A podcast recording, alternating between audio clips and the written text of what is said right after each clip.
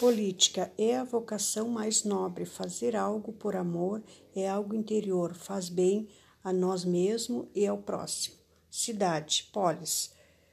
Política seria gerar felicidade, é buscar é buscar as necessidades básicas do povo. O jardim é a base onde se planta flor e colherá flores. Flores, a imaginação, tudo lindo é a felicidade do prazer. Para que tenhamos a política voltado para os, voltada para os jardins, seria que política com menos injustiça e sem preconceito. A política, poder e prazer deveria correr na mesma direção.